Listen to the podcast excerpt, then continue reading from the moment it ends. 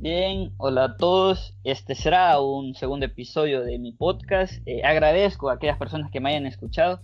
En esta oportunidad eh, tengo la, dicha de poder conversar con uno de mis amigos que, tengo una relación de amistad con, con más recorrido. Eh, bien, ya saben, mi nombre es Víctor Verdugo y bien, ¿cómo, ¿cómo estás Robin? ¿Qué onda? Pues, ¿qué onda Víctor? Mira, pues soy bastante bien un gusto que me hayas invitado en, este, en esta ocasión, ¿verdad? Ayer estuve escuchando, como te mencionaba, eh, la primera parte del podcast y me pareció bastante interesante y pues, o sea, más que nada era como darte la opinión, ¿verdad? Pero eh, agradecido también que hayas tenido, o bueno, que hayas pensado en un segmento que quizás me eh, incluyera, ¿verdad? Entonces, pues he estado bien, ni modo encerrado por la cuarentena, pero bastante bien dentro de lo que cabe. ¿Y qué andas? Eh, contarnos sobre vos, cuántos años tenés, qué estudias, qué te gusta hacer, en general algo sobre vos. Eh, pues va, eh, soy estudiante de psicología de momento tercer año. bueno, tercer año se podría decir terminándolo. Ya el siguiente vendría siendo el, primer ciclo del cuarto año, por así decirlo. estudiante de psicología de momento, pues a medio de la carrera. Me gustaría un día quizás especializarme en algún tipo de... Más, bueno, me, gusta más que nada la psicología forense, lo que vendría siendo criminología le llaman generalmente, y también me gusta la psicología clínica. Pero me gustaría más un día quizás poder estudiar criminología. Siempre me ha interesado todo el tema de los asesinos seriales, por qué hacen lo que hacen, o todo eso relacionado a la mente humana que nos lleva a hacer ciertas cosas. Eh, todos los factores como que si se, como la gran interrogante, si se nace o se hace y todo eso. Aunque quizás aquí en el país de momento no es una rama que se podría ah, explotar a fondo como campo, ya no como estudio porque sí se puede estudiar, pero ya como campo de desarrollo quizás no del todo, pero sí me gustaría un día, quizás aunque sea por hobby y pues estudiar otro y pues de momento tengo 21 años eh, y me gustan mucho los animales. Un tiempo quise estudiar veterinaria, pero nunca me terminé de animar. Y me gusta bastante escuchar música y los videojuegos. Sí, si te fijas, man, hay muchas personas que, que, como que se quieren animar a estudiar veterinaria y como que siempre hay una decisión que, que los, que los termina incluyendo en otra. Por ejemplo, bueno, yo te hago la pregunta, no sé, o sea, estudias psicología porque en verdad te gusta o porque crees que es una carrera que tiene proyección a futuro, porque en caso no es algo, o sea, relaciones internacionales no es algo que me apasiona. Y en su momento yo lo elegí porque, porque quería entender cómo funciona el mundo y de cierta manera te da la respuesta, pero, pero no es algo que me apasione. Yo si hubiese tenido la oportunidad y la tuve y sigue, sigue como un plan B, es estudiar, eh, pues, bueno, proyección, producción audiovisual en ese sentido. Pero bueno, igual, te dejo la pregunta, no sé si lo estudias por pasión o porque simplemente crees que laboralmente tenga proyección.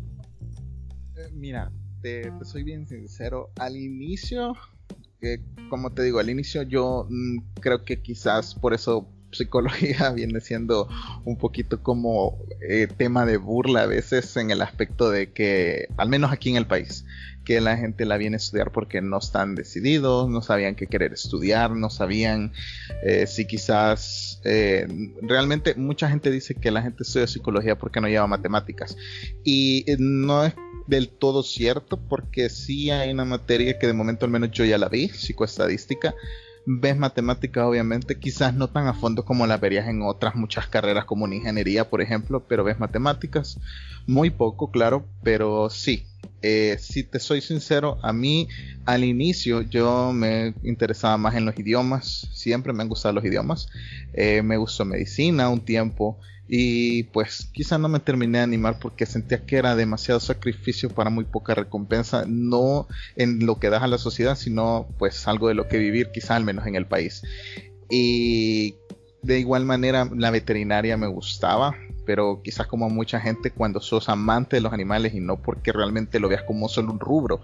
El problema es que más adelante obviamente tenés que experimentar con animales y eso conlleva que también los tenés que sacrificar o alguna otra cosa. Entonces por eso no me terminé de decidir y pues cuando ya realmente no sabía qué estudiar yo terminé estudiando psicología. Sin embargo siempre me gustó. Eh, siempre me llamó la atención eh, todo eso de que por qué eh, tal persona hacía algo, qué hacía que una persona tuviera un miedo, un trauma, eh, todo, todo lo que conllevaba la psique humana, qué hacer, eh, que hacía que vos hicieras algo, valga la redundancia, pero todo eso me interesó, entonces realmente no te puedo decir que estudié la carrera solo porque, bueno, que estoy estudiando la carrera solo porque no hallaba qué hacer o porque no hallaba que estudiar.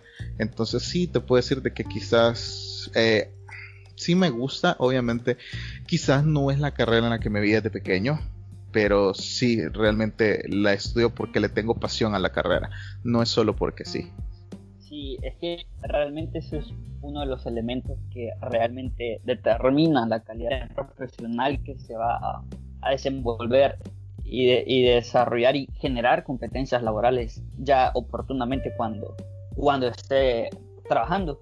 Pero Bien, es que realmente la cuestión, del, la cuestión del cerebro y la psique humana y la conducta, el comportamiento que pueda eh, tener un ser humano es bastante complejo.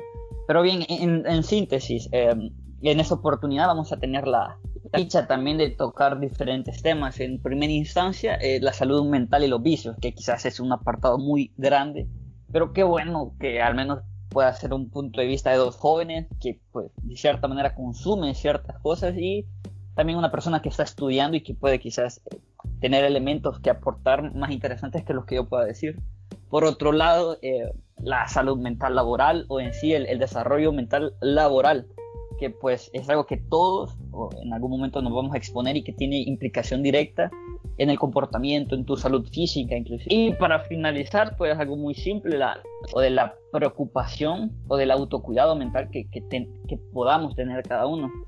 Entonces, bien, en, un aspecto muy general, Robin, eh, para vos, en sí, ¿qué es la salud mental? Pero bueno, en, términos generales, para mí la salud mental es el, quizás el, el conjunto de, buena conducta, de buena voluntad, que te hace obrar y que te hace tomar decisiones eh, con amor propio y con, y con aquella, pues, aquella voluntad de querer hacer las cosas bien para vos mismo bueno, no sé cómo la definiría vos la salud mental, ¿no? Eh, mira, eh, sí, en base a lo que vendría siendo salud, eh, salud mental, a modo, como digamos lo general. desde el punto de vista, en todo caso, de la psicología, primero que nada tendríamos que enfatizar el hecho de que lo normal y lo anormal es algo bien relativo lo que para mí es normal para vos puede ser anormal y pues no significa que... ¿Quién lo define? Pues, ajá. exacto, porque no, no es algo que vos puedes definir y que alguien más te puede decir si está mal o no. Claro, cuando viéndolo desde un punto de vista sociocultural y pues moral, obviamente hay cosas que pueden ser cuestionables, pero eso no quita que para la persona sea bueno o malo. Entonces, somos como por ejemplo, eh, para mí se podría hacer, por ejemplo, eh, no socializar mucho con la gente porque de cierta manera me causa A o B sensación y pues me siento mejor yo estando solo, puede que sea visto bueno o malo, pero como viéndolo desde la salud mental se debería eh, mantener vos un equilibrio mental eh, con el ambiente con el que interaccionas. Entonces siempre y cuando vos sentás, digámoslo, cómodo con lo que haces, con lo que pensás, con lo que sentís, con las personas con, que con las personas con las que interactúas, al nivel en el que lo hagas y que te sientas bien, incluso en trabajo, eh, estudios, relaciones interpersonales, todo eso siempre y cuando no cause ningún tipo de eh, malestar, eh, ningún tipo de, digámoslo, incluso dolor emocional, siempre y cuando vos te sientas bien en todos esos aspectos, vendríamos que vendría diciendo que tenés una buena salud mental, a pesar de que a, a, cosas sea no bien vista, pero que a vos te haga sentir bien equilibrado, que te sientas bien con lo que haces. Obviamente no puedes decir que siempre va a ser así porque eh, puedes estar en un trabajo que por ejemplo no te gusta, pero puedes encontrar de cierta manera un equilibrio y por lo tanto una salud mental. Entonces vendría siendo a grosso modo como eh, que vos te sientas bien en cuanto a emociones, pensamiento, lo que haces con el entorno en el que venís, con el que interaccionas. Digamos, es decir, puedes concluir, o bueno, igual es una pregunta, puedes concluir o, puedes afirmar que la salud mental la define cada quien, es decir, no hay un resultado externo que pueda decir estás sano mentalmente o estás con problemas, por supuesto. Eh, sí, vendría siendo así, porque como te menciono, por ejemplo, puede llegar alguien a un psicólogo y para el psicólogo puede que, ah, por ejemplo, en base a la persona que no socializa mucho, eh, puede que no sea del todo bueno que la persona no socialice tanto, pero para la persona es mejor. Eh, por ejemplo, le gusta más pasar con tiempo consigo mismo y no significa que sea asocial, pero eso es lo que lo hace sentir mejor a que socializara tanto. Entonces, por ejemplo, la persona se siente bien, vos ves que está bien, entonces por lo tanto puedes decir que sí, tiene una buena salud mental, por ejemplo. Y es que, y es que realmente llega un punto en el que eso se está tan infravalorado que no, no, se le da la importancia necesaria. Porque mm, nace la pregunta, ¿qué tan importante es la, la salud física? Y termina siendo indispensable para, para, el desarrollo de actividades, para el crecimiento personal, etc. Y también nace la pregunta, ¿qué tan importante es la salud mental? Y, pues paralelo u homogéneamente a la salud física es igual o más importante. Porque al igual que una gripe, una calentura, es decir, una fiebre, un dolor de piernas, un dolor de espalda, te evita y te, te, te limita a realizar actividades de forma competente, la salud mental igual. Eso responde para los estudiantes, para los trabajadores, para, por supuesto, para el diferente tipo de profesional, incluso para el psicólogo. De igual forma, eh, bueno, a lo largo de los años, la, la, la, la carrera o el profesional de la psicología ha venido luchando para que ese, ese tema sea abordado con total norma, normalidad y no sea señalado como un tabú. A pesar de que los memes, los medios de comunicación, las redes sociales cada vez impulsan más y están normalizando aquello que no era normalizado. Pero ¿por qué creemos que al menos en nuestro país, inclusive el, el acceso que pueda tener aquella persona cómoda y, como, y con privilegios, como lo somos vos y yo, pero las personas que viven en zonas rurales con, con difícil acceso a salud pública, que esa física, tienen difícil acceso a salud mental. Entonces yo te hago la pregunta, ¿por qué creemos que no es prioridad? ¿O por qué no se considera prioridad aquí en El Salvador? Eh, mira, sí, es una pregunta interesante, pero eh, como, como te digo, casi siempre lo que pasa con, con el hecho, como lo mencionaba, que casi siempre se le ve a la psicología, eh, la psiquiatría, todo lo que tiene que ver con la mente casi como un tabú. Yo, al menos, y esta quizá vendría siendo una opinión personal, lo asocio más que nada a digámoslo así, como el entretenimiento, los medios de comunicación. Generalmente cuando vos venís a ver, eh, la gente conoce psicología, sabe que tiene que ver con la mente, pero no saben mucho qué, qué es. O sea, siempre la gente lo asocia con ah, no, es que estás loco, la, te sentís mal, te querés matar, eh, debes tener alguna enfermedad mental. Entonces la gente siempre asocia la psicología con eso. Y obviamente la psicología no solo es eso. La psicología como, eh, incluso uno como psicólogo, uno que va a estudiar, que estés, bueno, estudiante de momento, no soy psicólogo todavía, pero como estudiante, eh, incluso uno como estudiante... Pues, o sea, uno como estudiante incluso tiene que llevar un proceso psicológico. Yo esto no lo sabía. Hasta casi a inicios de la carrera te mencionan pues varias cosas y te dicen que en un momento vos tenés que llevar un proceso psicológico. Significa, o sea, tener un periodo de terapias con alguien que, pues, con un psicólogo, ¿verdad? Que ya está egresado y llevar vos su proceso. ¿Y ¿Eso con qué razón? Eh, pues eh, es, a mí me pareció interesante porque es como, ¿por qué? Eh, ¿Por qué venís a hacer eso? Pero es, bien obvio. Realmente vos no podés venir a atender a alguien, ayudar a alguien con problemas si vos quizás tenés problemas aún. Entonces, tenés que primero solucionar tus problemas o tratar de afrontarlos y pues quizás ni siquiera uno mismo lo sabe. Eh, ni siquiera quizás uno sabe que tiene algún tipo de carga, algún problema y lo venís a saber en, hasta en ese entonces.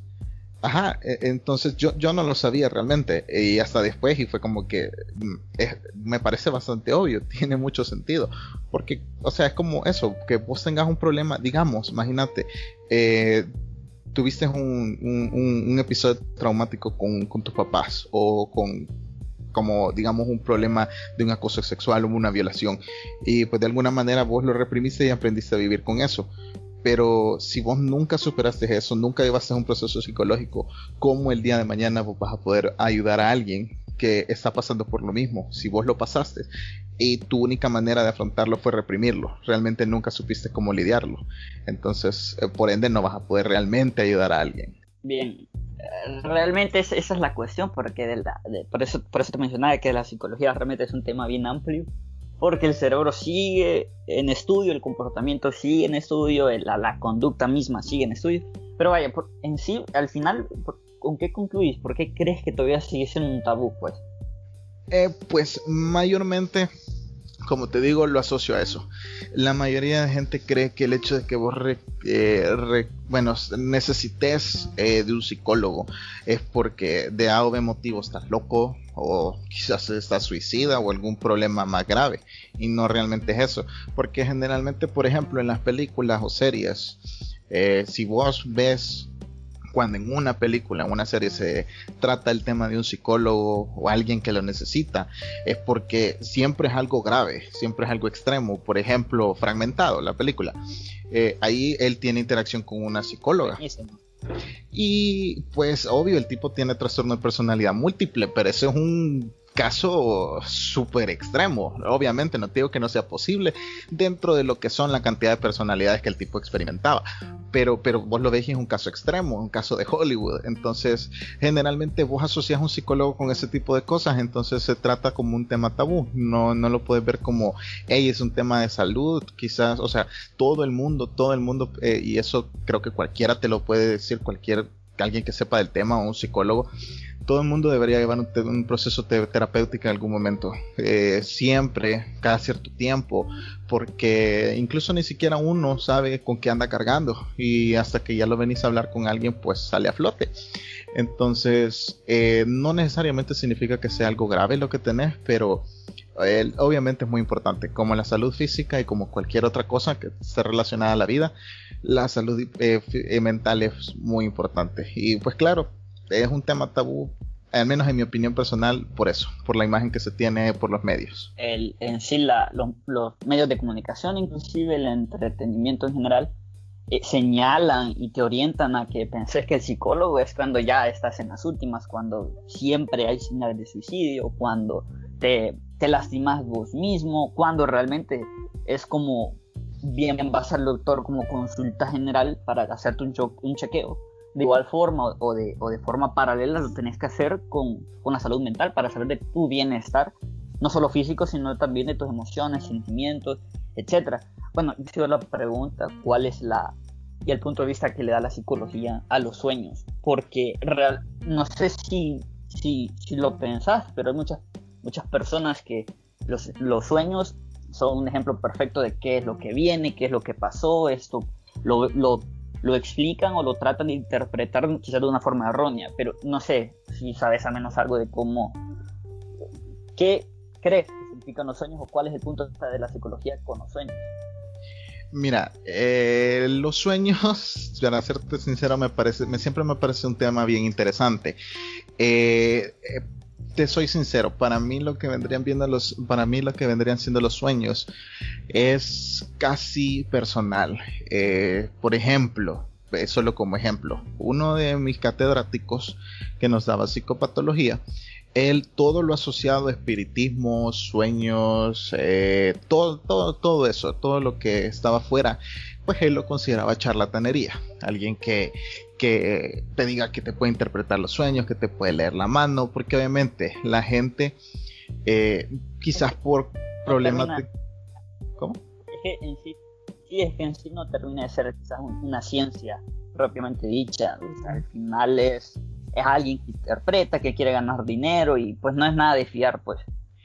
Eh, correcto. Eh, eh, el problema es que, pues como te digo, acuérdate que muchas cosas en el humano dependen también de la cultura que le rodea. Y, y, pues alguien, digamos, con poca educación, que se ha creado en un ambiente, se ha criado en un ambiente pues de misticismo y cosas así, creencias, leyendas, obviamente van a querer primero o van a querer buscar la ayuda primero de una persona que le dice que puede hacer todo ese tipo de misticismos a alguien que pues está estudiado en el tema. Entonces, pues él al menos ese era el punto de vista que tenía. Y pues para mí, siéndote sincero, porque incluso eh, en, la, psicología pues hay muchas ramas y todo. Hay una de ellas que es la, eh, la psicología pues que, que eh, vendría siendo en sí, no sé si vos no creo que no has escuchado de Freud, psicoanálisis. Entonces, lo que vendría siendo. Sí, sí, lo he escuchado. La verdad es que es de los más famosos, de los, de, los, precursores de cierta psicología, sí, sí, lo he escuchado. Creo que psicología siempre ha sido eh, más que nada. Creo que la gente te, identifica rápidamente por psicología Freud. Creo que si alguien le habla de psicología, el, eh, el, único que te conocen la mayoría de gente es a Freud. Es bien común por más que nada por lo famoso y famoso, digámoslo así, dentro de las palabras, pero también por lo eh, por lo controversial que eran las los puntos de vista de las teorías. Como, bueno, no sé si estoy equivocado, pero tenía esas cuestiones de experimentar con el placer, ¿verdad? ¿O no? Eh, sí, eh, él, eh, mira, es que lo que pasa es que él estaba bien, él enfocaba bien la, la, psicología, por así decirlo, a la, a, la sexualidad. pero a la sexualidad, pero al mismo tiempo al placer y no necesariamente el placer morboso, el placer que uno tiene a partir de cierta edad, ¿verdad? Acuérdate que pues hay cosas que te dan placer y no significa que lo tenés que asociar como siempre algo sexual, como vendría a ser, por ejemplo, eh, una de las, solo para ponerte un ejemplo, una de las etapas era la etapa anal, que significaba que pues el niño en vías de desarrollo, eh, poder controlar sus esfínteres, le provocaba placer y como te digo no es un placer sexual no es un placer morboso es un placer del cuerpo es eh, natural entonces, obviamente, muchas cosas eran controversiales. Sin embargo, dentro de todo lo que tenía que ver con Freud estaba el psicoanálisis. Y el psicoanálisis también experimentaba bastante con lo que vendrían siendo los sueños. Eh, él era famoso por eso, por la interpretación de los sueños. Eh, famosísimo. Pero como te digo, a medida que los tiempos avanzaron, las teorías se modificaron, fueron ampliándose, agregando, quitando pues se podría decir que mucho de eso quedó obsoleto y dentro de eso la interpretación de los sueños. Y ahí es donde entra ya más un aspecto personal. Y te voy a poner un ejemplo propio. Eh, no sé si alguna vez has oído acerca de que soñar que se te caen los dientes tiene que ver con una muerte. Bastantes veces. De, hecho, yo creo que hay un buen porcentaje de gente que ha soñado con eso, ¿sabes? Porque, no sé, quizás el cerebro crea una condición o un, un escenario en donde el que se te caigan los dientes termina siendo trágico, termina siendo pues afición, miedo, no lo sé, pero sí, sí, yo lo he soñado y sí he tenido esa sensación de, complicación pues en el sueño y, en el estado físico igual porque me levanto bien asustado de repente pues. Eh, ajá, correcto. Eh, eh, pero es como te digo, yo siéndote sincero, yo antes, antes yo no sabía mucho de los sueños y no sé qué. Eh, mucha gente te va a decir muchas cosas, que una cosa puede significar algo y, otra, y alguien más te va a decir que significa otra cosa.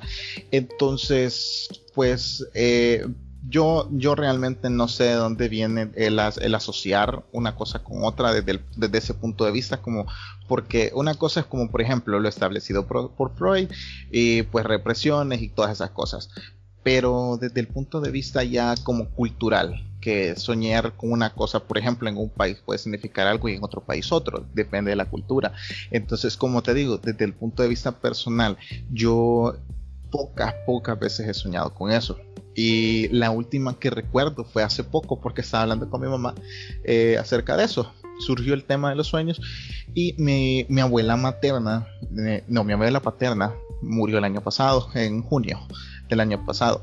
Y yo recuerdo hace poco que en esa época yo soñé con eso, que se me caían los dientes. Un día de la nada me levantaba y sentía que, te, o sea, me levanté con la sensación horrible de que en el sueño yo estaban como que los dientes se me caían a pedazos y los estaba tratando de recoger en las manos. Entonces, eh, con el tiempo me vine a acordar tiempo, meses, meses después de que mi abuela murió, que yo había soñado con eso.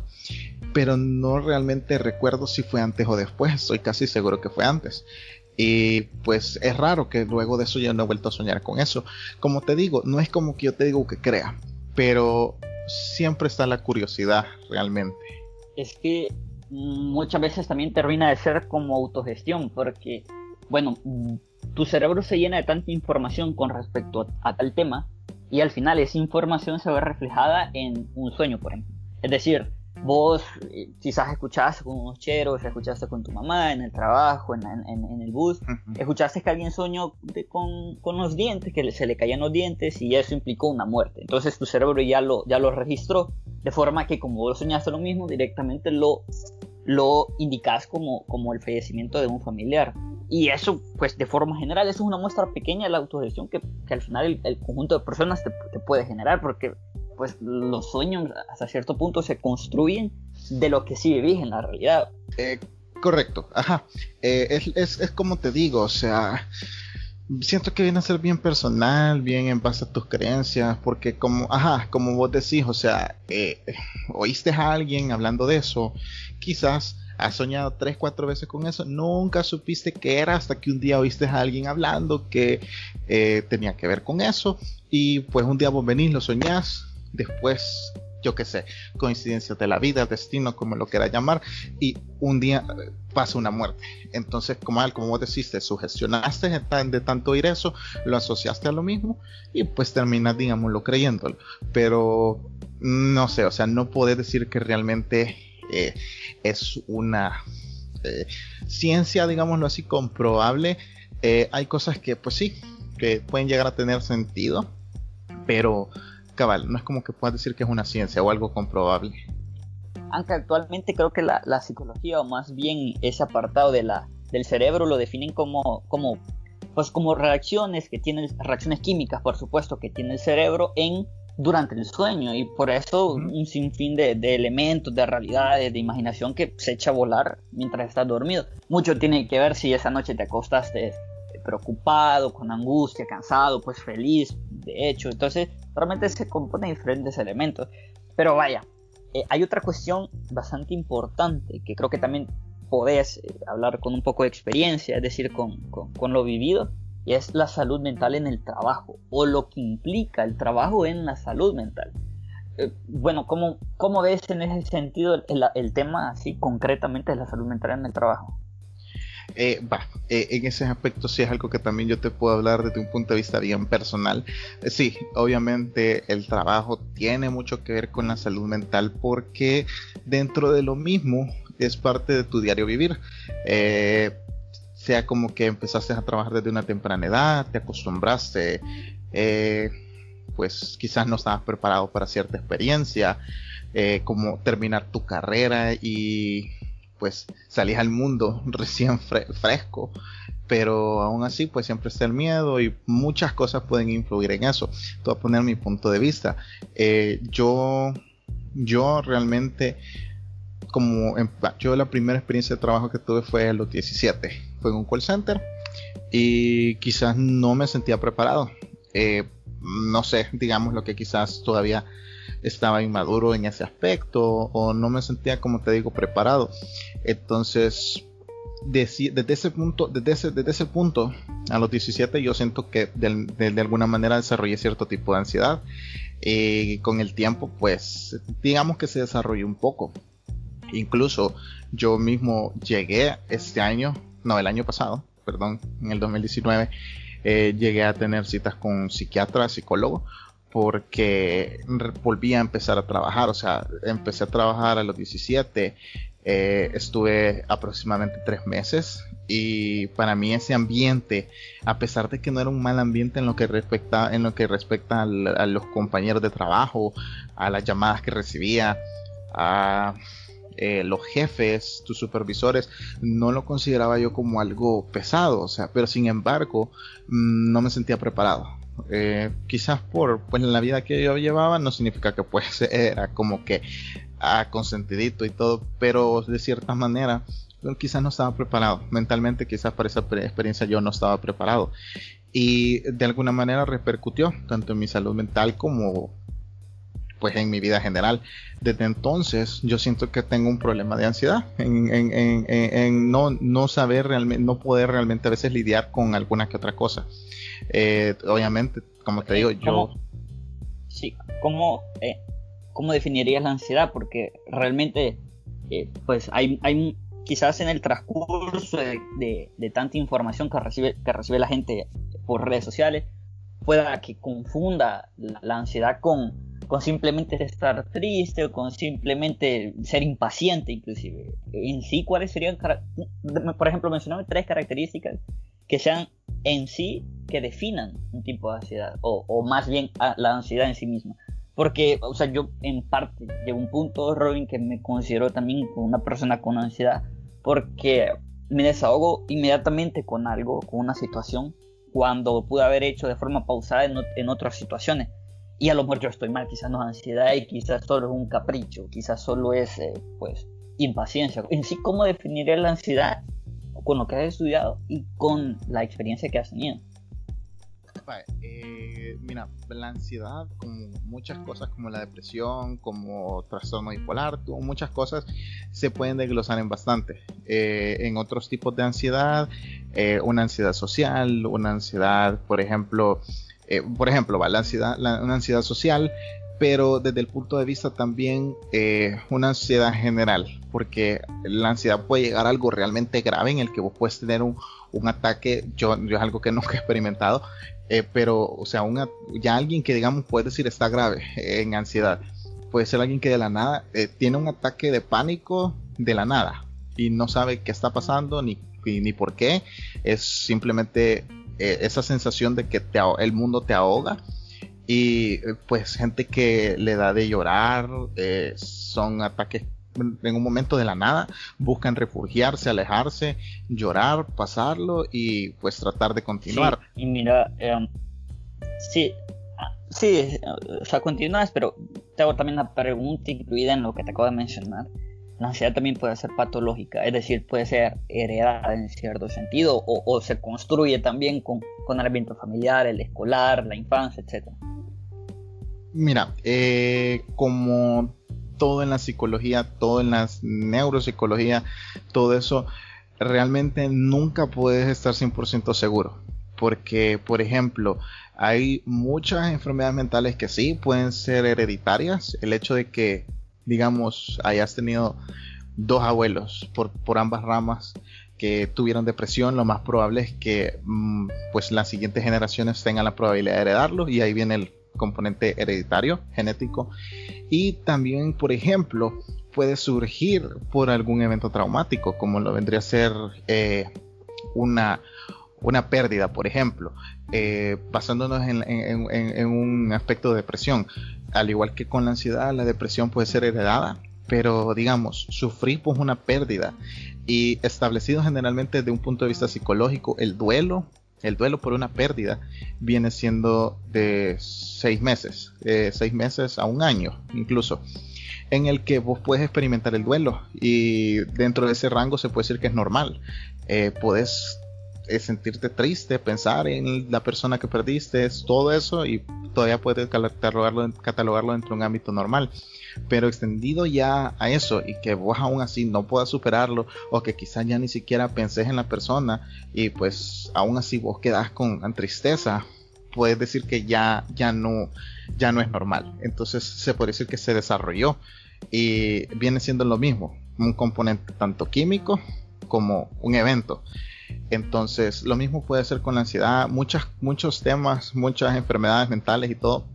Nunca se sabe realmente a ciencia cierta si es por un problema químico, una eficiencia química, un evento, muchas cosas pueden influir para desarrollar algo. Sí, porque, bueno, lo mencionas porque en el caso de la depresión, quizás la enfermedad o, quizás el, el acontecimiento de lo que más se habla en cuanto a la psicología y la psiquiatría también, es que la psicología, más bien el, el, la, la, depresión se señala directamente como la persona, ah, es que estás triste, ah, es que no salís, que, ah, te dé el sol, ah, es que sos bien asocial e, inclusive el, el, uso del mal, mal término antisocial cuando realmente la persona nació pues normal, claro, pero con deficiencias o con un desequilibrio químico.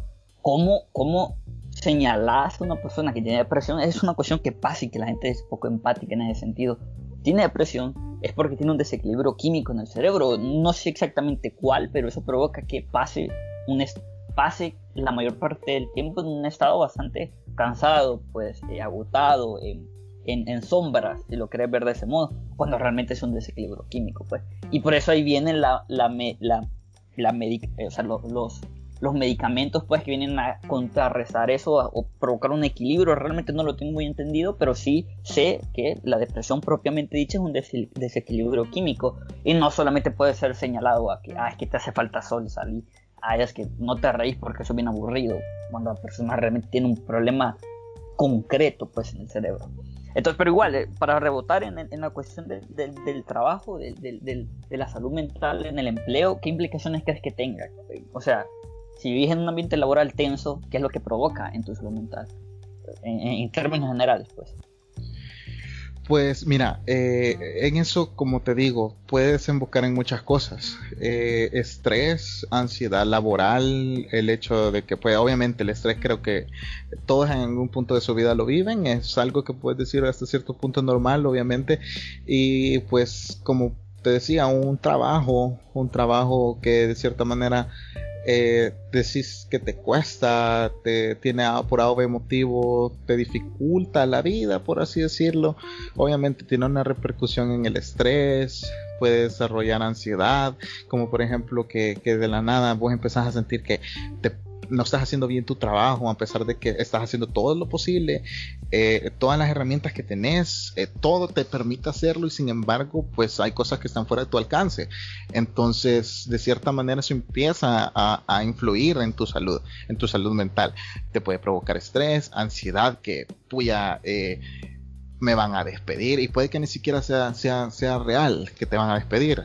quizás es como mira, lo estás haciendo bien dentro de lo posible, estás haciendo todo a tu alcance y aún así, o sea, vos puedes desarrollar ese, ese, ese como miedo de me van a despedir, estoy haciendo esto mal, ¿qué van a decir? Entonces, obviamente, un trabajo es bien importante el poder, como te decía, mantener un equilibrio y pues obviamente eso, eso influye bastante en la salud de la persona y obviamente te tiende a causar muchas cosas eh, incluso, pues, eh, digamos, solo un ejemplo bien, eh, te, lo voy a poner desde mi punto de vista. Como te digo, cuando yo estaba trabajando al inicio, yo renuncié a ese primer trabajo porque yo sentía que era demasiado para mí.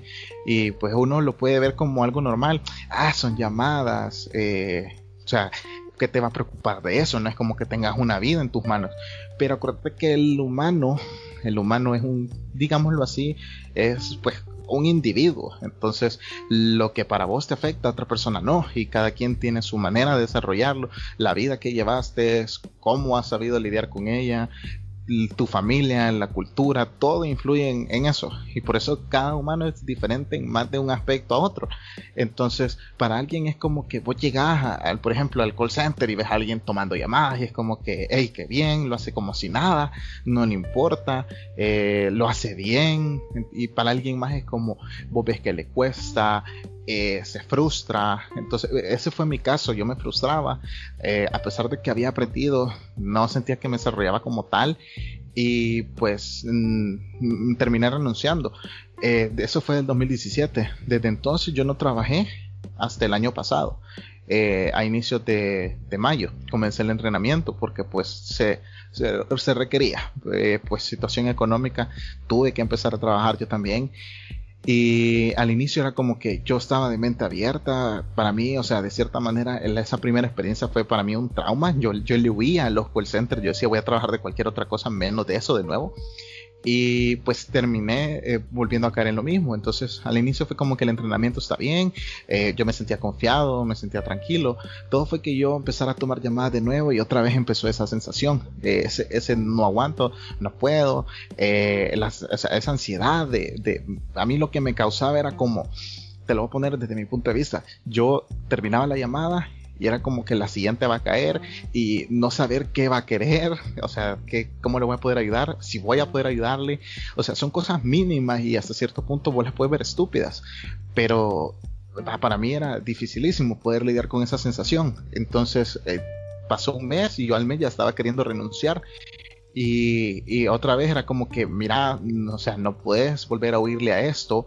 Y ahí hasta cierto punto entra la, la, fuerza de voluntad. Entonces, porque a mí, pues me, motivaron mucha gente a no, a no abandonarlo de nuevo, a hacerle frente. Y ahí fue donde terminé yendo, que te digo, al psicólogo, al psiquiatra, y de cierta manera fue como que, mira, vos tenés algo así como un cuadro. Sí, o sea, sí me ayudó porque aprendí a lidiar de cierta manera, conocerte, eh, conocer tus, tus, ¿cómo se llama? Tus, tus desventajas y ventajas, te ayuda a saber cómo lidiar con ellas y mejorar. Eh, entonces para mí era como, mira, o sea, yo en, una de esas terapias fue que una, una, una, eh, una era, ¿qué psicóloga, no me acuerdo realmente qué era la rama de ella, pero ella fue la que me dijo, mira, vos lo que tenés es, es, es un cuadro de, de ansiedad con ideas obsesivas. Eh, a pesar de que vos sabés que pues lo estás haciendo bien dentro de lo que podés, pero te juzgas demasiado vos mismo. Entonces, eso no te hace bien. Entonces, y no solo eso, o sea, yo se puede decir que lo aplico, lo aplico a todo. O sea, hay días en los que de plano yo, por ejemplo, eh, hay días, hay, semanas en las que de plano yo no me siento bien en, respecto a eso, esa ansiedad. Y es como que, puya, estar trabajando otra vez en lo mismo. No es que te puedo decir que odio mi trabajo, no, pero no es lo que obviamente uno, uno desearía. Mm, o sea, entonces, pero te toca, entonces tenés que aprender a, lidiar con eso y pues de, cierta manera. Entonces, yo, yo aprendí a lidiar con eso y pues al final ya que ya voy para un año y ya no me siento igual pero, pero hay días en los que de plano, o sea, yo, mi, mi domingo, por ejemplo, que es mi día libre, a veces no lo disfruto como tal porque ya estoy pensando que al día siguiente vuelvo a estar trabajando y o sea eh, a veces es como depende depende cómo te sentís. Entonces como me mencionabas antes o sea la ansiedad uno de los componentes más identificativos de, la ansiedad es que eh, estás pensando tenés un, malestar una sensación de que algo está mal pero no logras identificarlo. O sea, sentís que algo está mal. Correcto. Entonces, a veces eh, vos realmente podés estar bien económicamente, de salud, todo, todo está bien, pero de la nada vos te llega un ataque en el que te sentís incómodo con vos mismo, con todo lo que te rodea, y entonces es como que algo está mal y no logras identificarlo. Entonces, yo en mis terapias y todo lo que estuve yendo, eh, pues se, te dan consejos, obviamente eh, parte de la ayuda psicológica es aprender a lidiar con las cosas que tenés, tratar de superarlas.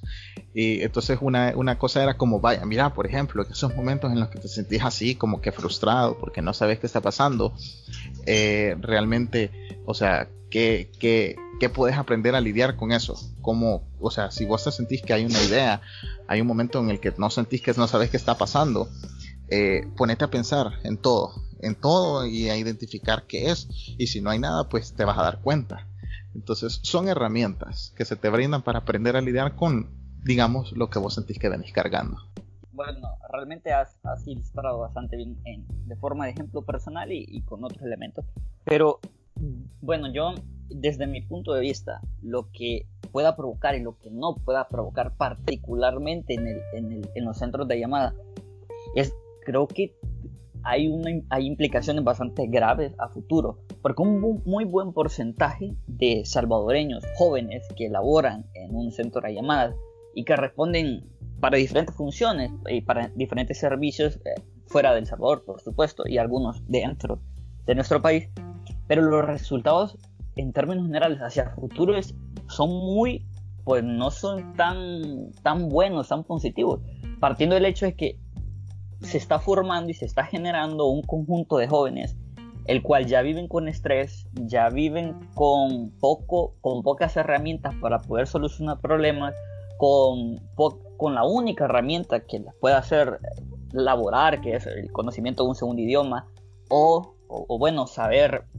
el uso de una herramienta digital, y eso limita demasiado. Entonces el futuro o una generación de futuro va a ser padres muy impacientes, padres con poco control de sus emociones, padres con poco control de, sentimientos, y aún así que no fuesen padres, pues individuos o miembros de la sociedad que pues que tienen muchas limitantes para aportar en pro de la sociedad, que son herramientas muy importantes, más allá del conocimiento de un segundo idioma.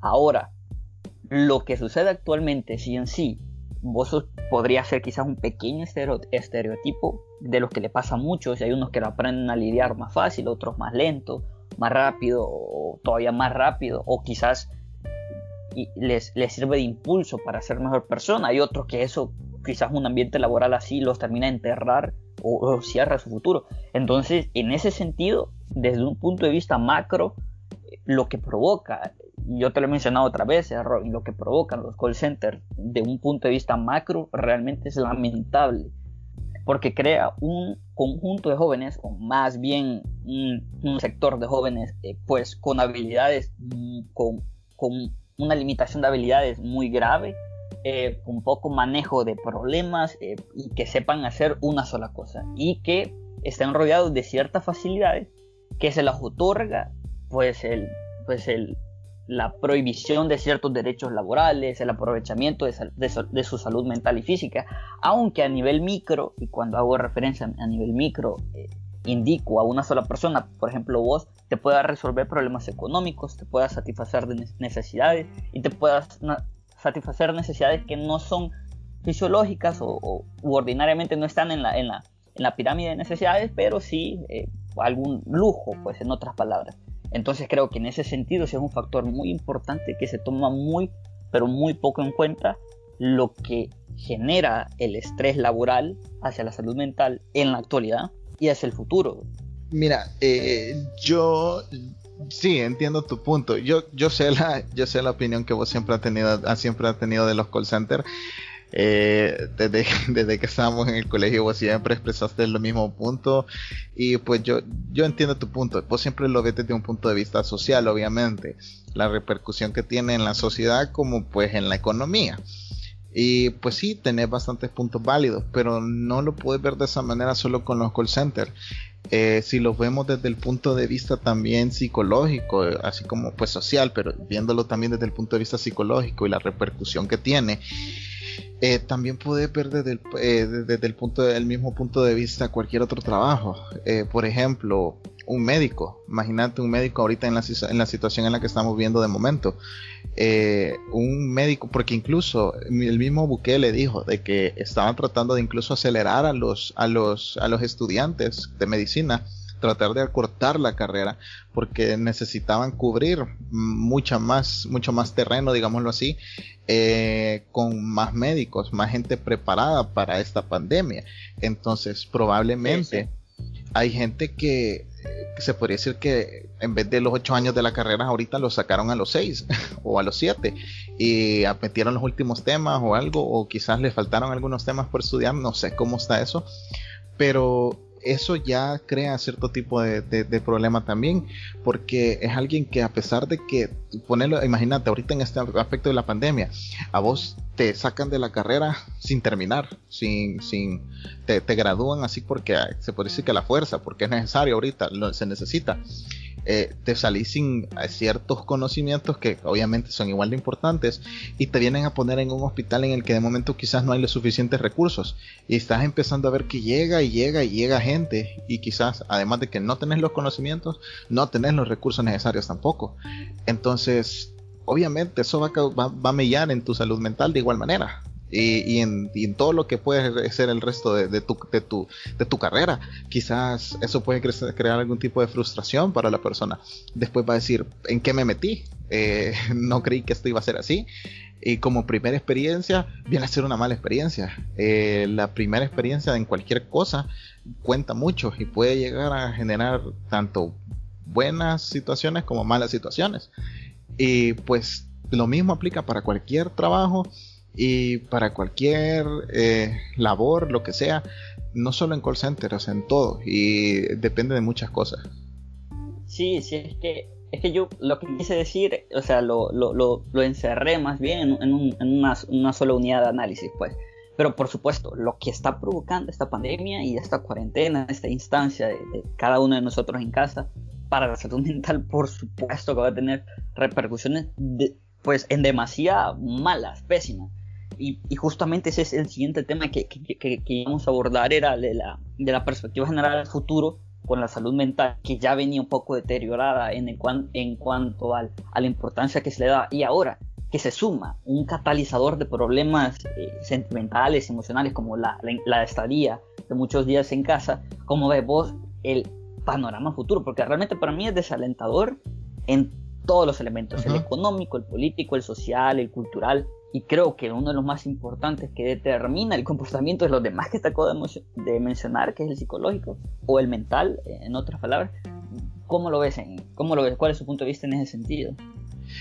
Eh, mira, eh, como decían en el, en el punto, en, en, el, en, el, en el podcast anterior, eh, esta cosa de la cuarentena, la pandemia, obviamente va a repercutir en más de un aspecto, en todo, en todo, en todo, social, económico, como el ejemplo que ponías, el de las Torres Gemelas, o sea, eh, obviamente a partir de ahí fue un punto y aparte en la seguridad en los aeropuertos, en la seguridad en los vuelos, todo.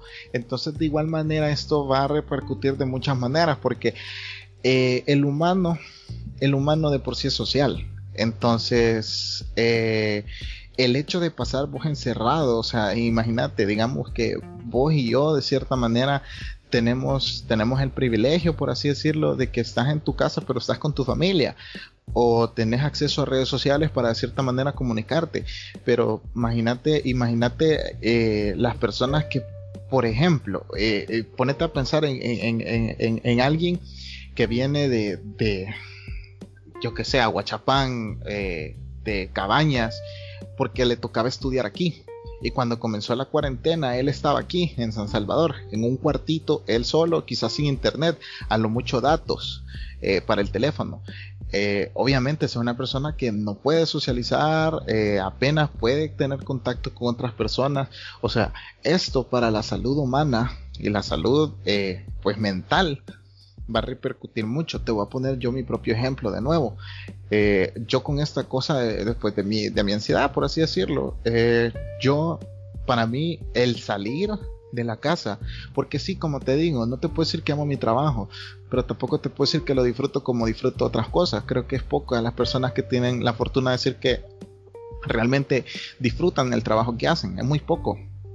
Entonces ahora imagínate, eh, para mí, para mí el poder salir, ir a la universidad, socializar con cheros, con mis amigas, lo que sea, eh, y después pues ir al trabajo, tomar obviamente llamadas, lo que sea, pero también tener mis propios amigos allá en el trabajo, poder socializar y pues regresar a la casa. Todas esas cosas son, son a pesar de que sean rutinarias, pero ca causan, causan un impacto de cierta manera al día, que, que a vos te hacen pues eh, sobrellevar todo.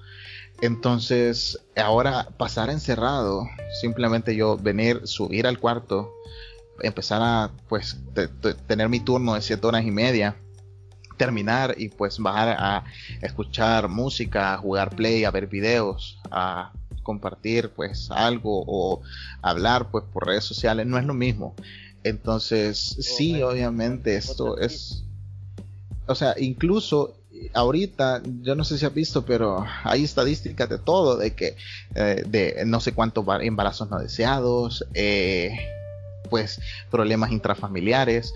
O sea, esta cosa va a causar incluso en ese aspecto psicológico. Yo, yo, yo te podría casi asegurar que después de esto, que, que todo se normalice lo más pronto que se pueda. Pero incluso yo siento que va a haber bastante requerimiento de la rama psicológica, porque probablemente va a haber mucha gente que salga de esta cuarentena con alguna especie de trauma, eh, alguna trauma por, trauma por aislamiento social, como por ejemplo, incluso podría ser eh, alguien que en este tiempo ha pasado encerrado con un esposo o una esposa maltratadora, un esposo maltratador. Y, o sea, niños que pueden salir con alguna especie de, de problema, de abusos. Que realmente es, es pues de lo que muy poco se está hablando también es que en el caso de los feminicidios o el, o el, abuso psicológico y físico hacia la mujer en, este, en esta instancia está aumentando. Cuestión que ya está invisibilizada, invisibilizada y ahora va a aumentar eso. Pues, o sea, uno de los pequeños factores que estás mencionando, la verdad. Ajá, e, e, e incluso como por ejemplo lo que mencionabas antes, los vicios. eh, pues obviamente, eh, incluso eh, como, como, él, él, como él mismo decía, eh, si quieren tomar en su casa, eh, lo que sea, pues háganlo, pero en su casa, no salgan. Entonces, todo eso, incluso, o sea, alguien que, que, que, de alguna manera pues tiene un vicio de alcohol, yo que sé, se puede empeorar realmente incluso por la misma cuarentena.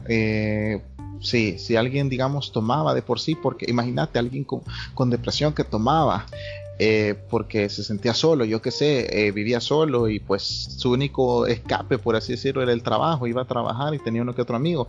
Y ahora imagínate esa persona sin salir y pasar, incluso digamos, ¿qué? Gastarse su dinero en, en bebida, lo que sea. Todo, todo, todo para esa persona puede empeorar de, de, muy mala manera, pues, o sea, entonces eh, sí, de plano te, te, te, te, digo que esto va a repercutir realmente en más de un sentido, para bien y para mal, pero sí, eh, no es por ser pesimista, pero sí, la, mayoría de cosas siento que pueden empeorar para mal. Sí, yo también creo eso. Realmente es un hecho, yo creo que ya está, ya es definitivo y en función de ello la, las autoridades que manejan las decisiones de, de, los estados, por supuesto por lo del gobierno, están en pro, están en planificación de, de evitar eso pero muy poco y sobre todo una crítica muy fuerte que le hago al gobierno en turno y al gobierno, a los gobiernos pasados de El Salvador es la poca inversión a la salud mental desde niños. Porque ahí es donde, hasta donde se, construye cierta personalidad, porque por supuesto que la personalidad, la conducta es, es aprendida, pues, algún, en algunos elementos. Entonces, hay muy, muy, poca inversión en ese sentido cuando es igual de importante que la física. Como te mencionaba, vas a pasar consulta porque tenés gripe bueno, también tenés que ir a pasar consulta porque no te estás sintiendo vos, vos bien, con, por supuesto que con, contigo mismo. Entonces, en ese sentido te estoy totalmente de acuerdo. Y realmente creo que, imagínate, o sea, si tuvieras la oportunidad, yo te diría que hasta pongas tu, tu consultoría o tu clínica y te, va a llegar gente, va a llegar gente. Por ejemplo, te pongo un ejemplo. Yo, pues, tengo como tenía como meta empezar a asistir este año y la pienso cumplir de alguna forma. Eh, perdón en la, en la universidad se abrió cierta, cierta instancia para que la, los, los estudiantes asistieran a ciertas citas con un psicólogo y se llenaron inmediatamente. Me pareció muy bueno realmente, pero por otro lado es un indicador que hay mucha gente que lo necesita y que está limitada para asistir.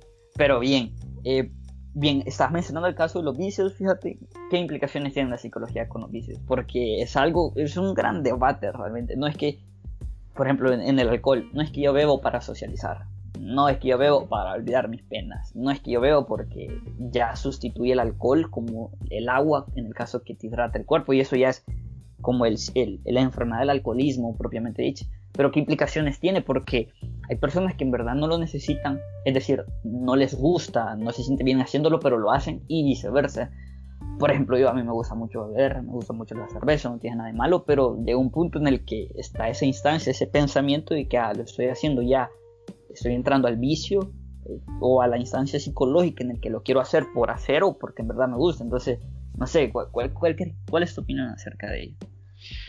Pues mira, eh, en lo que respecta a un vicio, eh, acuérdate que vi cuando hablamos de vicios no solo podemos hablar de de, de, sustancias como tabaco, como alcohol. No solo, no solo lo que consumas.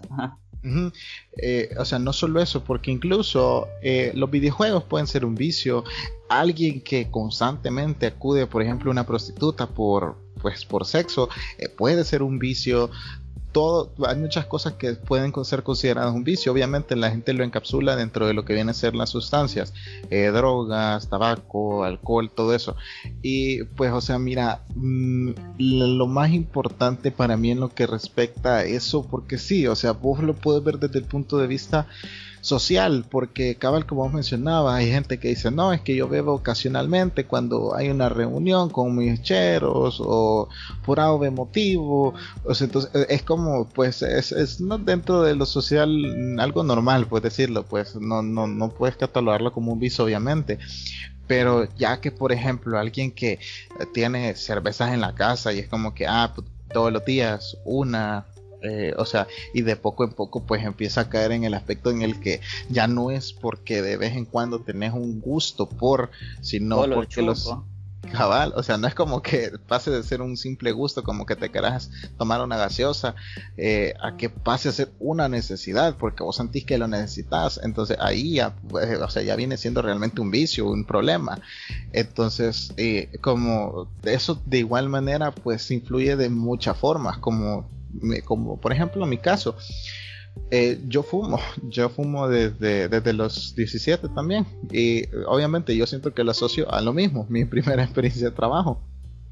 Eh, no sé, yo veía que la gente, y, pues ahí viene un, algo interesante, vos puedes adquirir un tipo de, de, digamos, no, no, no, te puedo decir que lo mío es un vicio realmente porque no siento que lo mío sea, lo necesito, pero sí me gusta, vaya, lo que vendría siendo como una cerveza, no se puede decir lo necesito, pero me gusta, entonces yo veía a la gente en el trabajo fumando y era como que, ¿por qué? Entonces, eh, eh, eh, es como que pues te relaja, de cierta manera vos lo asocias a algo. Te animas a hacerlo.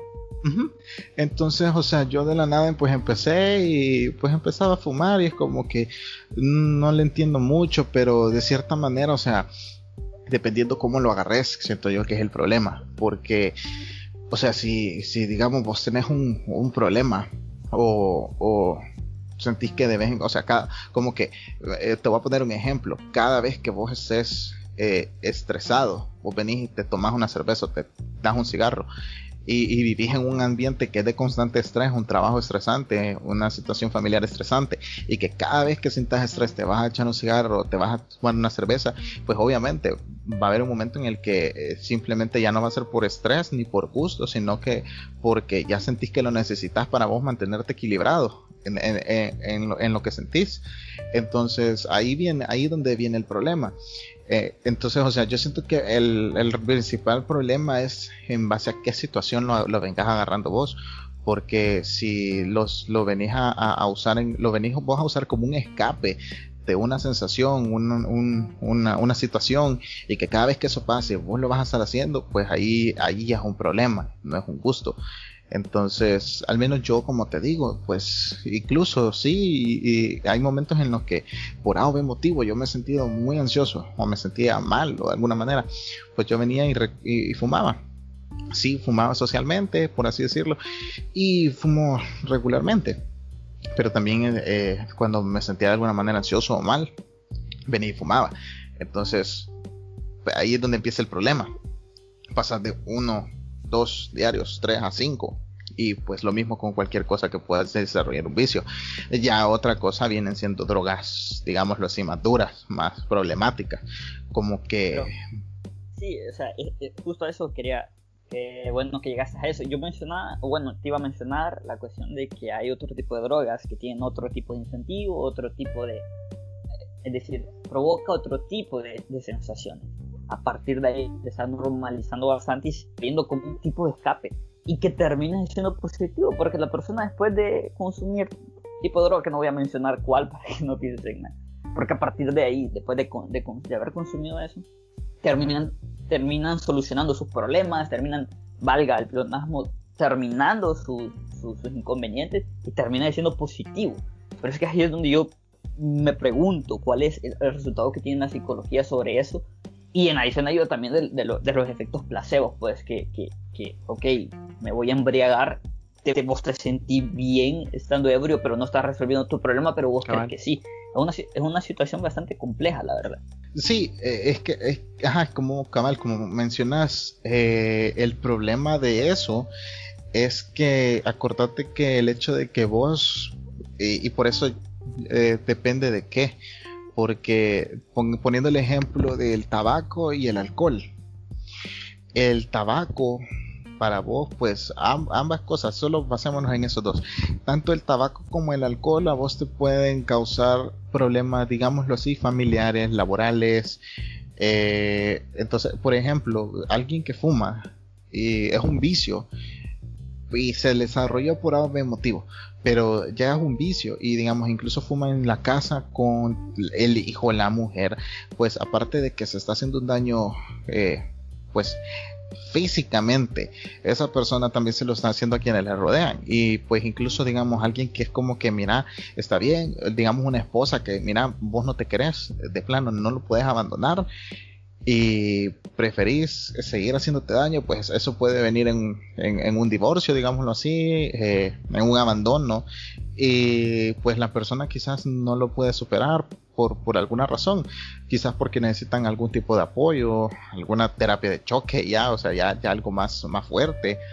Eh, una intervención. Lo mismo puede pasar con el alcohol. Lo único que con el alcohol, pues no es como que le haga. Bueno, claro, le puede venir a hacer daño a otras personas, dependiendo de, cómo sea la embriaguez. Puede ser violento, puede violentar a la familia y también puede venir en lo mismo.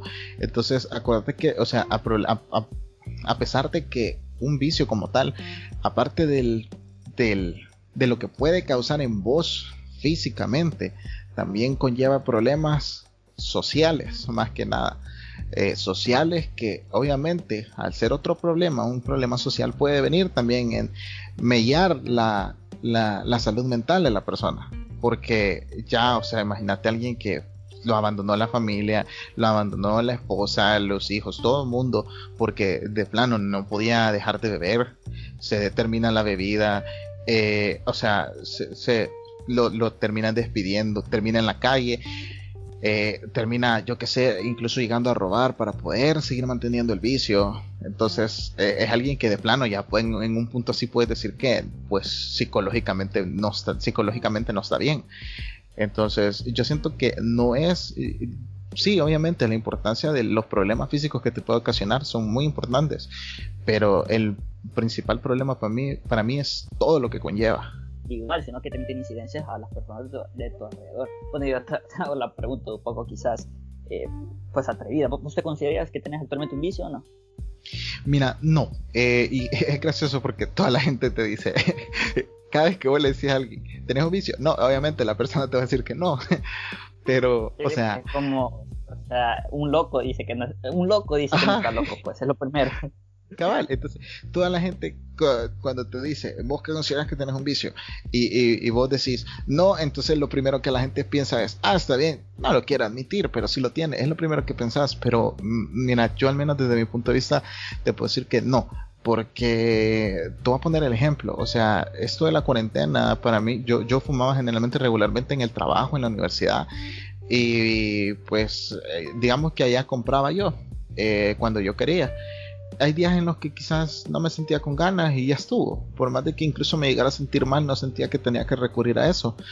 Entonces, eh, sea lo que sea, yo no, no lo sentía. Entonces, incluso pasar encerrado, pasar sin fumar era como pues ah no, me siento que me estoy muriendo. No es como que vos digas a, alguien que, que, mira no es que necesito salir o sea necesito necesito salir para ir a comprar me hace falta. O sea no sentía yo esa necesidad ni, ni, ni, eso. Sí obviamente uno cuando está acostumbrado a algo es como como como que vos de vez en cuando vengas a decir tengo ganas de comer pizza entonces es obviamente de vez en cuando ya quizás tengo ganas de, de fumar o de tomar pero hay una gran diferencia entre venir y decir, va, está bien, eh, tengo ganas, pero no se puede, aún teniendo en mente que si vos salís, aunque sea solo por esa estupidez a comprar algo, al menos antes, te podían venir y llevar a cuarentena. Y, llevarte a un centro y retenerte ahí contra tu voluntad y que aún así para vos valía la pena el, el, el, el, el pues ahí sí creo que ya te puedo decir que ya es un problema, porque a pesar de que sos consciente de lo que puede conllevar y que aún así no te importe con tal de suplir esa necesidad, es muy importante, eh, ya es un, un, punto y aparte. Entonces, para mí no, era como, ah, está bueno, entonces no, no, no siento que es una necesidad. Sí, de vez en cuando el gusto te hace falta, pero no la necesidad. Entonces, no, no te puedo decir que realmente es un vicio porque no me siento que me muera. No es algo que con lo que te digo que a partir de ahorita no podría vivir sin. Bueno, desde acá como chero te digo, qué bueno, man, porque realmente cualquier vicio, inclusive el, el, vicio o aquel trastorno, si lo quieres ver así, de, de, obsesión o aquella manía de consumir ciertas cosas, siempre hacen daño, que todo en exceso termina siendo, termina haciendo, eh, termina haciéndote daño. Pero bien, la verdad es que creo que hemos abordado bastante bien esa cuestión de los vicios. Con, por supuesto que hemos rascado, ¿verdad? La superficie, porque realmente es un tema más complejo que tiene, su, tiene sus elementos académicos, personales, aquella vaga información. Pero también se me hace bien interesante si podemos conversar un poco acerca de los, bueno, de las, de aquella cuestión de la incidencia que tiene la psicología en la religión o al revés, la religión en la psicología. Porque yo en lo personal que el ser humano es un ser, por supuesto, valga el pleonasmo, ¿verdad? Pero es un individuo, por supuesto, que es racional y pensante, pero que siempre tiene aquella necesidad, y ahí es donde también incluye la pregunta, si es psicológico o no, pero tiene aquella necesidad de tener un referente. Ese referente puede ser, eh, por supuesto que físico, ese referente puede ser espiritual, puede ser divino, y por ello, la aspiración a seguirlo, la aspiración a quererlo, la aspiración a estar muy cerca de, esa situación en específico. Por supuesto que eh, eso en su mayoría resuelve la mayoría de problemas para, para, muchas personas. En cierto sentido, le sirve como directriz para manejar su vida y termina siendo un aspecto bastante importante. Por otro lado, también tiene repercusiones negativas porque la gente no acude al psicólogo cuando necesita ayuda profesional y acude a una omisa que no está mal pero no es la ayuda indicada. Es por eso digo, ¿qué repercusiones crees que tenga la religión o de dónde nace el perseguir una, una, religión cuando realmente pues es algo histórico? El ser humano siempre ha buscado referentes, está comprobado, es casi una necesidad. Y esos referentes se manifiestan muchas veces en algún ídolo musical, en algún ídolo como un escritor y pues por supuesto que en un dogma de fe. Te hago la, la interrogante, ¿qué repercusiones o qué incidencias tiene la psicología en la religión? ¿O qué incidencias tiene la religión en la psicología? Mira, eh, esto siempre viene siendo un tema controversial cada vez que vos hablas de psicología, eh, es, perdón, de, religión, pero incluso que conlleve psicología. Eh, y pues, pues, ya sabes, eh, yo siempre doy mi, mi, opinión, yo respeto y pues siempre espero que también se respete mi propia opinión. Yo sé que obviamente en este aspecto pues se puede, pero te voy a poner el, el ejemplo en este caso yo, yo, por ejemplo, pues ya sabes, yo soy agnóstico, no soy ateo. Agnóstico eh, viene siendo en el aspecto de, de pues, mm, vos no realmente no podés creer, pero por, no podés creer por cuestiones, por dogmas de fe. O sea, acuérdate que fe viene siendo creer en algo a pesar de que vos no tengas las pruebas.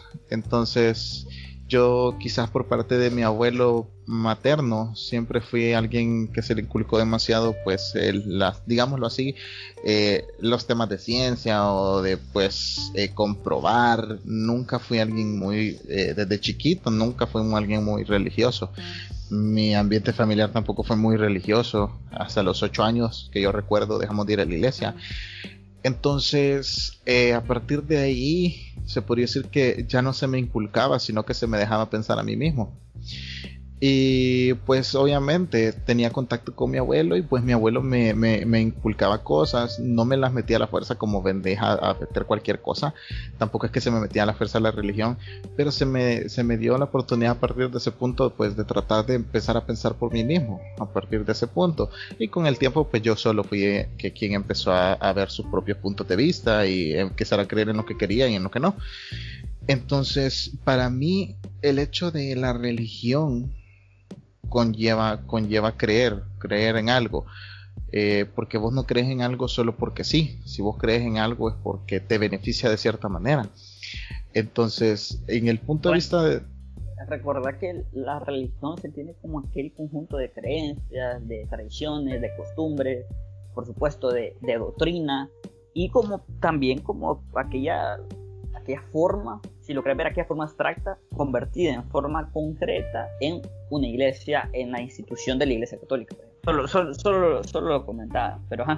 Mm, pues mira, eh, eh, ese es, ese es el, el punto, vea. Acuérdate que todas las religiones pues eh, tienen algo en común. sean politeístas o pues solo sea un dios, pero siempre, siempre conllevan para mí dos cosas bien importantes.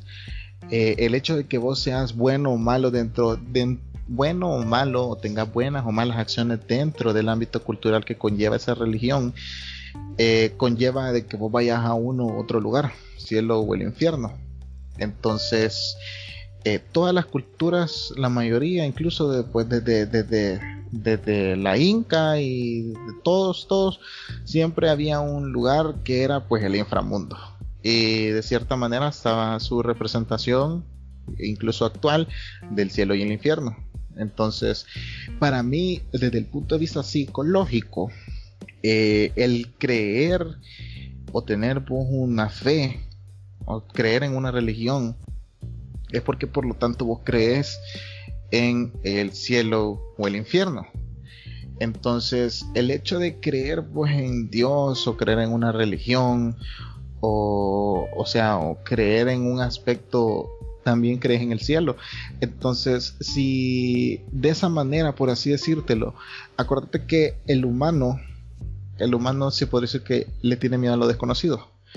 Y uno de los principales miedos, aunque quizás no sea común, por así decirlo, pero creo que a la mayoría de gente le incomoda pensar realmente qué hay después de la muerte.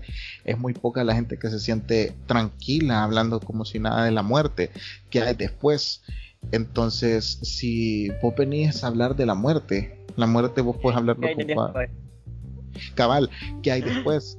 Es bastante complicada la, pregunta. Entonces, entonces mi, mi, punto con eso es, o sea, si, si vos crees en, Dios y en el cielo, eh, vos simplemente es como que tachás y opacás eh, esa pregunta de tratar de respondértela por vos mismo, ¿qué hay después de la muerte? Y te están dando una respuesta en la que creer, para que vos te sientas tranquilo y te sientas bien y, no tengas ningún tipo de depresión en, ese aspecto. Ah, me muero, si he sido bueno voy al cielo, hay una vida después de la muerte. Pero no es lo mismo que yo te diga, hay una vida después de la muerte en la que vos vas a ser feliz, vas a ver a todos tus familiares, vas a ver a toda la gente que alguna vez quisiste y vas a compartir el cielo con ellos, a que yo te diga, imagínate te morís y es el equivalente que estés en un estado vegetativo en un cuarto en negro, en el que no oís ni ves, solo puedes, no oís ni puedes hablar, solo puedes ver.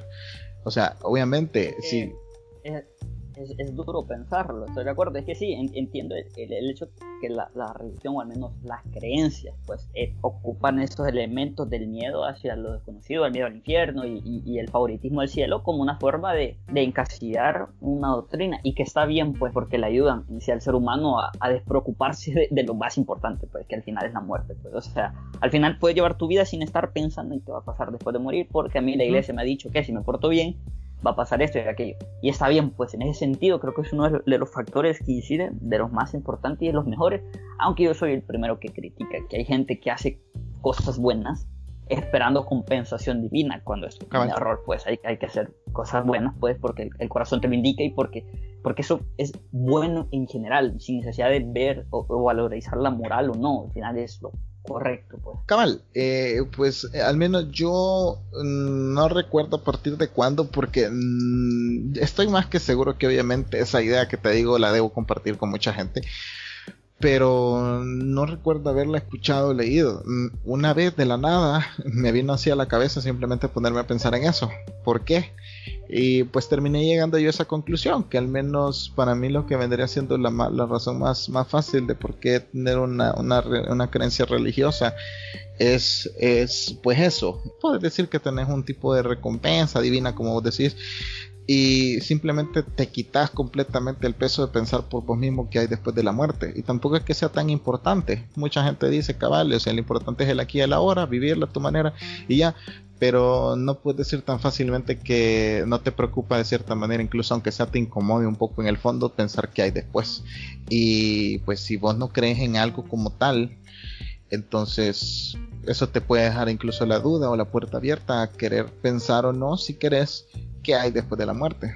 Entonces, como te decía, yo no me considero ateo, pero tampoco creyente, por eso no soy agnóstico. Eh, pues es un punto intermedio. No te puedo comprobar que no existe, pero tampoco te puedo comprobar que existe.